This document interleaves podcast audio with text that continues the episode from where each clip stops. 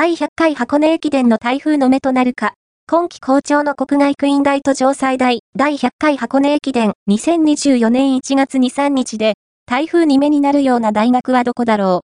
う。8年連続17回目出場の国外区ン大と2年連続18回目出場の城西大は過去最高順位を狙う。